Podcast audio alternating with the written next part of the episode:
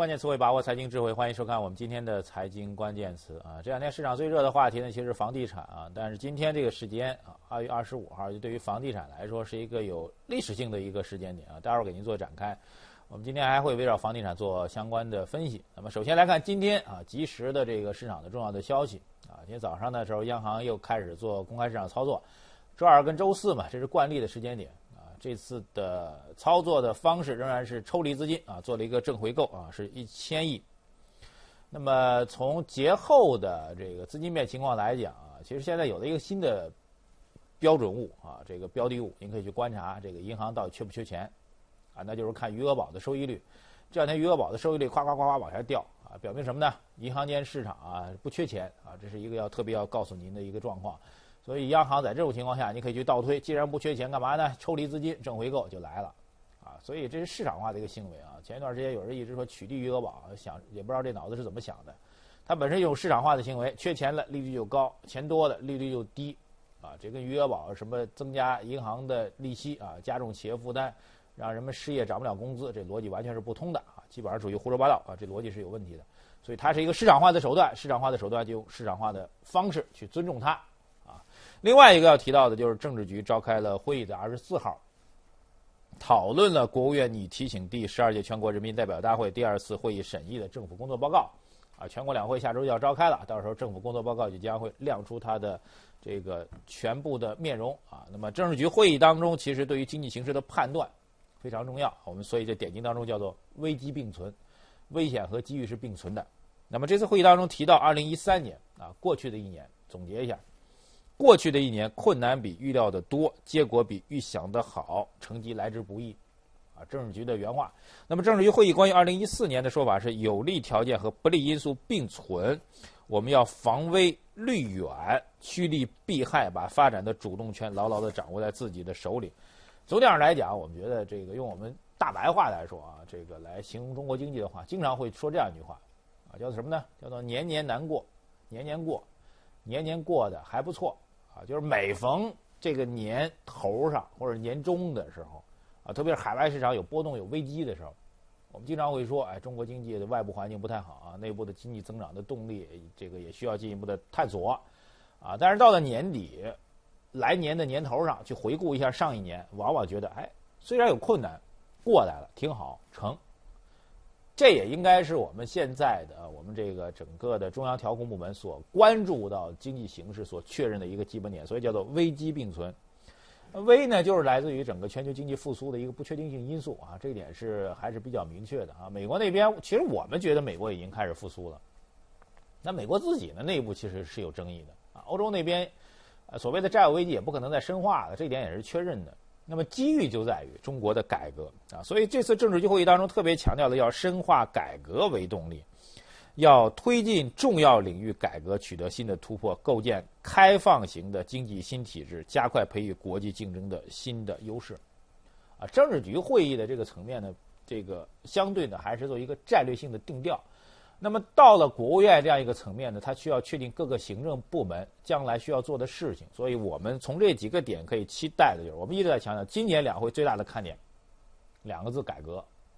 如果说再加几个字的话，就是怎样改革。改革的基调已经定了，关键是在行政部门啊，国务院这个层面以及各中央部委的层面，怎样改革？应该这次的这个整个政府工作报告当中最大的一个看法。当然，我提到危险啊，这个其实危险呢还跟这个房地产有关系的，因为今天有媒体报道了，那么地方政府的城投债啊，交通银行的一个测算显示呢，将会迎来将近三千五百亿的一个兑付的高峰，即将到来的三月份和四月份将会是到期量是最高的，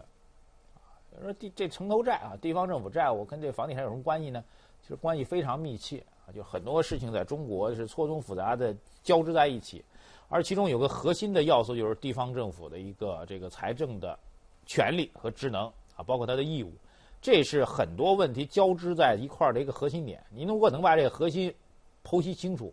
您就可以知道这个地方政府的一个经济决策的职能，还有它对于本地的啊，乃至于从本地到全国的一个经济形势的变化。所以三四月份地方政府的债务压力在加大，在这个当头会出现什么样的格局呢？啊，所以接下来就来看我们今天讲的这个关键词啊。首先来看第一个词儿，叫做回归本源。我刚才提到了二月二十五号啊，对您来说可能是一个比较普通的日子，对上海来说一个下雨天对北京来说是一个阴霾天啊，雾霾天其实对于中国房地产来说，一九八八年的二月二十五号，国务院印发了关于在城镇分全国城镇分期分批推行住房制度改革的实施方案。啊，当然决定了从九八年开，从八八年开始，用三到五年的时间把这个住房制度改革推开，这其实是中国房改的一个缘起。那么到了当年的这个七月份的时候，七月三号的时候，就正式颁布了这个房地产体制改革的文件啊，就是大家都熟悉的国发一九九八的第二十三号文。这文非常重要啊，就是您现在所看到的跟商品房运作有关的所有的现象、成绩。甚至问题，通通都跟这文件有关啊！这文件叫做《关于进一步深化城镇住房体制改革的住房制度改革、加快住房建设的通知》。那文件正式宣布，把这个住房实物分配制度就彻底停止了啊！实行住房分配的获批化制度。今儿现在时间算过去啊，这个时间已经蛮长了。然后从八八年房改开始啊，开始买房子的老百姓啊，开始这个贷款买房子了，然后拥有自己的住房了，不等单位分房了，不再论资排辈了。这是一重大变革，也印证着中国房地产行业十几年的大牛市的一个兴起。如果你八八年那时候您就有钱买房子，哎呦，那您现在啊，那真的是海了去了，发财了。但是我们现在来看，不是看发财这部分啊，有人肯定发财了。那更重要的一点，在那个九八年的二十三号文当中特别提到了，呃，这样几个点啊，比如说这个对于分配这个不同的收入家庭实行不同的收入制度啊。其实很多人说这保障房建设，你总是。用我们文化文词儿比较说，叫“付之却如”，就是老是空着、漏了。当时的这文件当中，其实就规定了，最低收入家庭的租赁由政府或者单位提供廉租住房，然后呢，中低收入家庭购买经济适用住房，其他高收入家庭你要去买这个或者租赁商品房。这这其实，九八八年的房改文件当中已经明确说好了，这是保障房跟这个商品房是并行不悖的在前行。所以现在所有的问题的核心就在于这个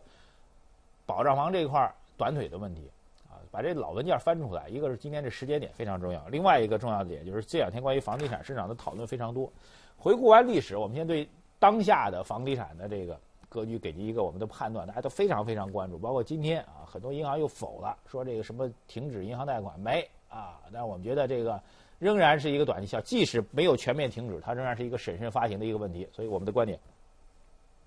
房价现在最大的问题啊，它其实我们的观点现在是房价两个观点，就是所谓崩盘啊或者死多啊，这极端的看多和看空都是不足取的。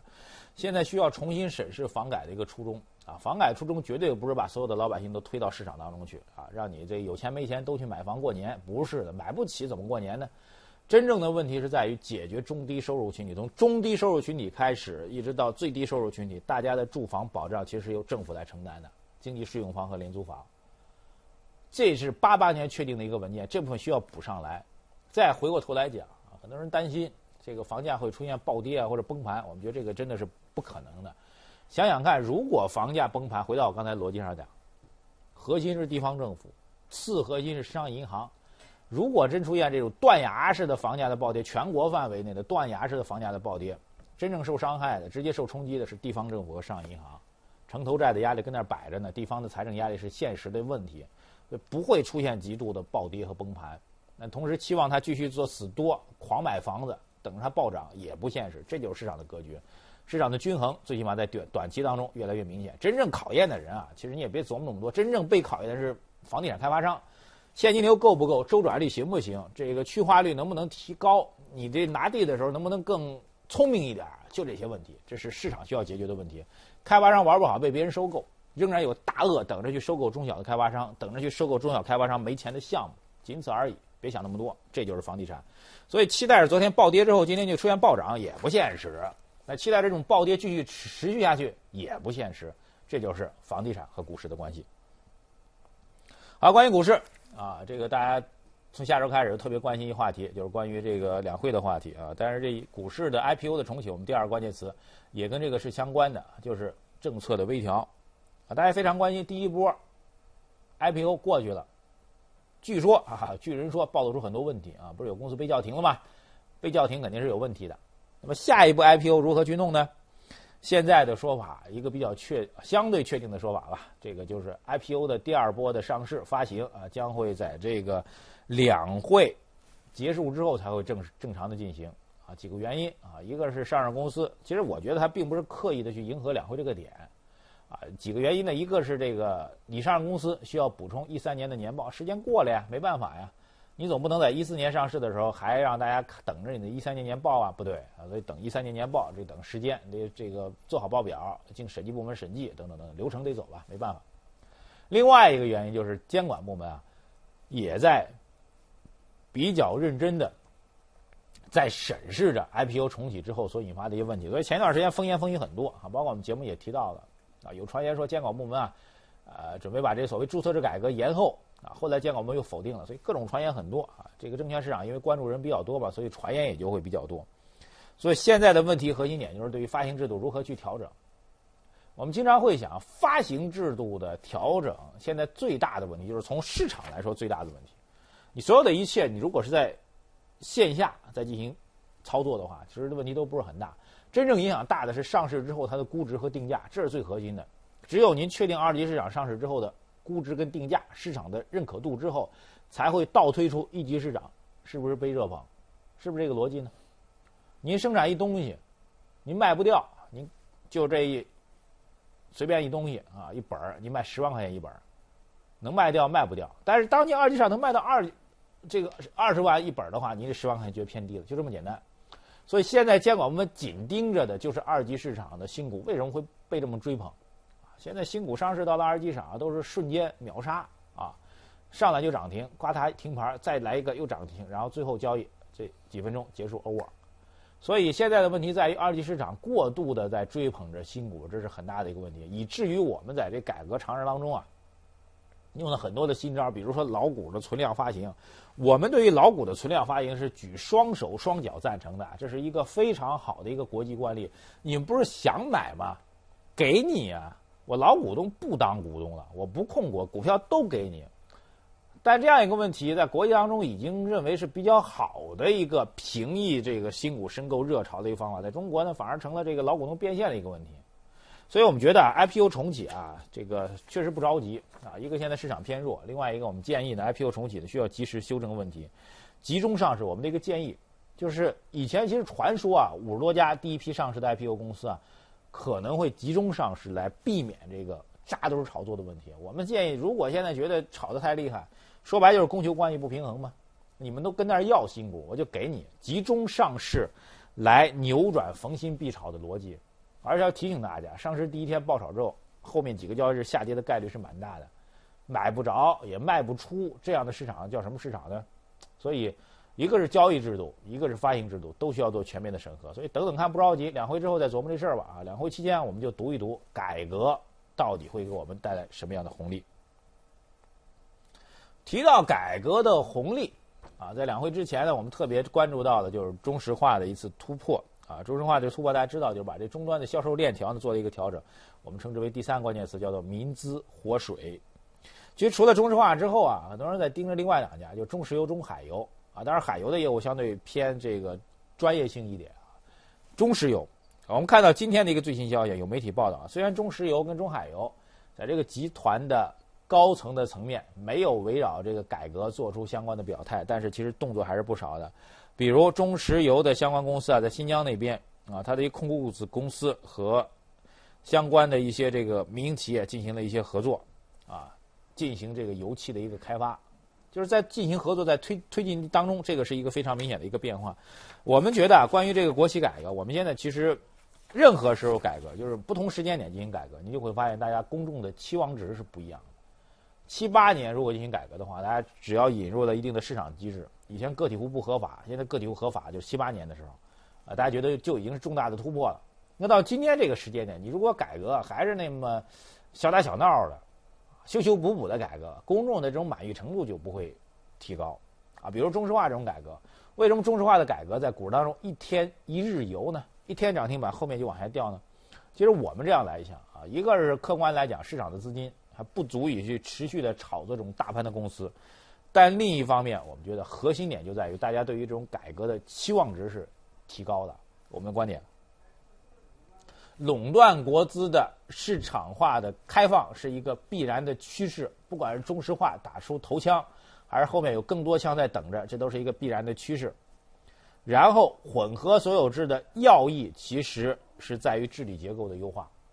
民资进来不是钱的概念啊，中国不缺钱，民资的钱进来，中石化、中石油缺钱吗？上市公司又能融资，然后又有大量的银行资本的一个支持，它缺钱吗？不缺。比如我们提到中石化的改革啊，他如果只是放开中下游终端，然后需要一些民间的资本进来做一些财务性投资。什么叫财务性投资呢？就是只入资，拿一部分股份，股份的比例很小，呃，董事会也没什么话语权，甚至不参与它的具体经营跟决策，就做这个所谓的注资性，就看好你公司，你给我分红就行了，别的我都不管。哎，哥们儿，我信任你，这叫做财务性投资。如果只是做财务性投资，我们觉得对于国企的垄断改革来说，其实属于失败。真正要改的，就比如说我们现在大家都充满了想象力的一点，啊，举两个故事。第一个，特斯拉在中国充电没地儿，所以导致特斯拉这公司啊，这车很多人订了，但是很多人不知道将来怎么去开。很想象力的一点，有没有可能在中石化这个遍布全国的加油站里面加一个特斯拉的这个汽车或者电动车，也不说特斯拉电动车的充电桩？这是不是一个重大的变革呢？这是不是国企的一个改制的一个变化呢？再比如说，中国拥有这个中石化跟中石油这个加油卡的消费者特别多，数量很庞大，而且他们的消费群体是这个整个层面比较高的一个消费群体。这么庞大的一个加油卡的数据资源库，在当今大数据的时代的话，如果中石油和中石化能够把这些数据和一些互联网公司进行一个合作的话，会带来多大的市场呢？所以。改革只是一个契机，只是引入钱的概念上的资金的话，就意义不大了。所有制的改革最重要的是治理结构的优化，让公司形成焕然一新的格局的变化。所以中石化打开一小门缝，门缝到底会放开到什么程度，能够给市场带来什么样的期许？我想哪一天如果中石化真的跟特斯拉的充电桩合作了，或中石化真的去把这个跟互联网公司进行合作，那股票就不是一个涨停板和两个涨停板的问题了。有可能连当年被套牢的“问君能有几多愁，恰似满仓中石油”的投资者都能够有可能去解套，这就是市场的机会。关键看国企做还是不做。好，接下来我们来看一下财经热搜词。